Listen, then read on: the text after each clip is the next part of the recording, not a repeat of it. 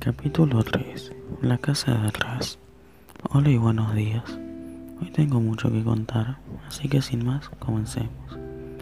Como había dicho anteriormente, a mi hermana Margot le llegó un llamado para ir a un campo de, trabajo obligatoriamente, lo cual nos dejó perplejos. Pero resulta que mi padre desde hace ya un tiempo venía a venir esto por lo que pensó en que debíamos ocultarnos en un lugar seguro, por tiempo indefinido hasta que todo esto acabe. El escondite se encuentra en el edificio de la empresa de mi padre, en la parte trasera. La puerta está oculta tras una estantería de libros. Mi padre también nos comentó que no estaríamos solos nosotros en el escondite, ya que compartiríamos el lugar con otra familia de judíos, los Van La verdad que a mí no me gustaba la idea de aislarme del mundo completamente, pero ¿qué, otra opción, qué otras opciones tengo? ¿Qué posibilidades hay de sobrevivir viviendo nuestra vida normal y cotidiana? Seguramente ninguna.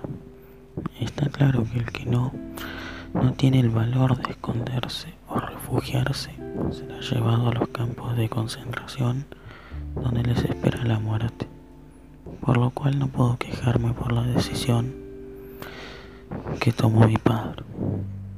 En fin, seguiré contando. Partimos rumbo al escondite. Nos trajimos muchas cosas, especialmente ropa en mi caso.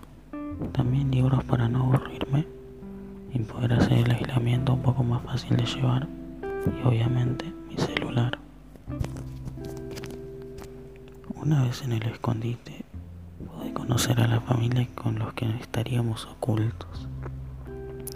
El señor y la señora Van y su hijo Peter,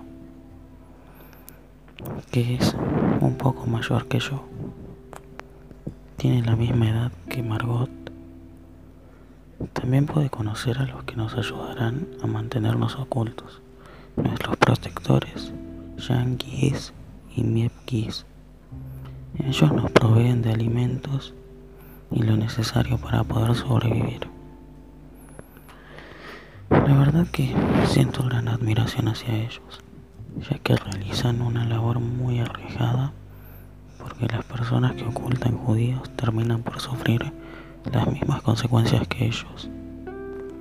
Ahora mismo no puedo hablar muy fuerte. Cualquier ruido nos, podía, nos podría delatar y sentenciar nuestra muerte. Tenemos que ser cuidadosos y especialmente cautelosos. No me quiero ni imaginar lo que estarán sufriendo las demás personas que no han tenido el valor de esconderse. No solo porque estamos en tiempos de guerra, lo cual de por sí es peligroso, sino también porque somos judíos y todo lo que hacemos está mal. Me pregunto qué estarán haciendo mis amigas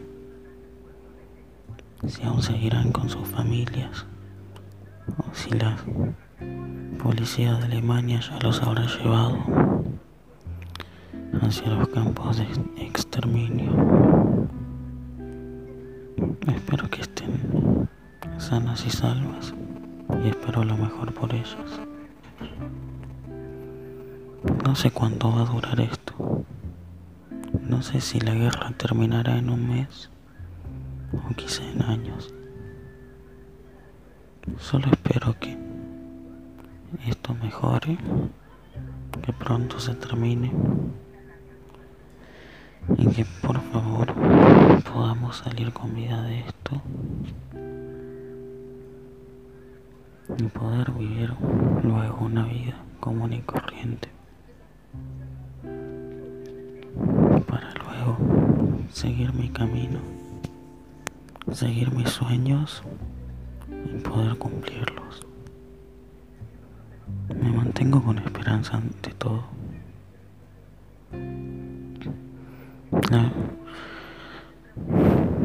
Ante todo, siempre voy a mantener mi fe